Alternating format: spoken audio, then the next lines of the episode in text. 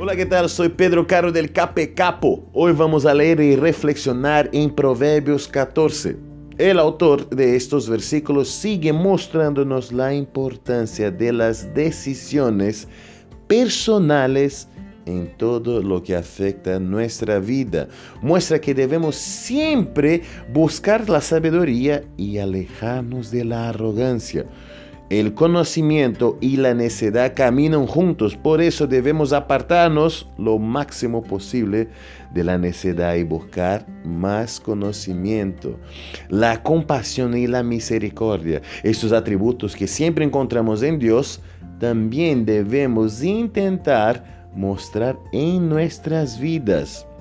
Y para finalizar, es muy lindo también la importancia que nos preocupemos por las otras personas, principalmente los que más necesitan. Preste atención a lo que dice el versículo 31.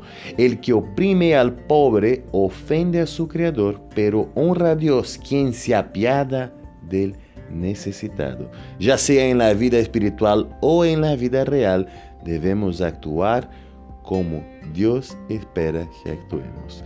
Que tengas un lindo día hoy y que Dios te bendiga muchísimo. Chao, chao, chao, chao.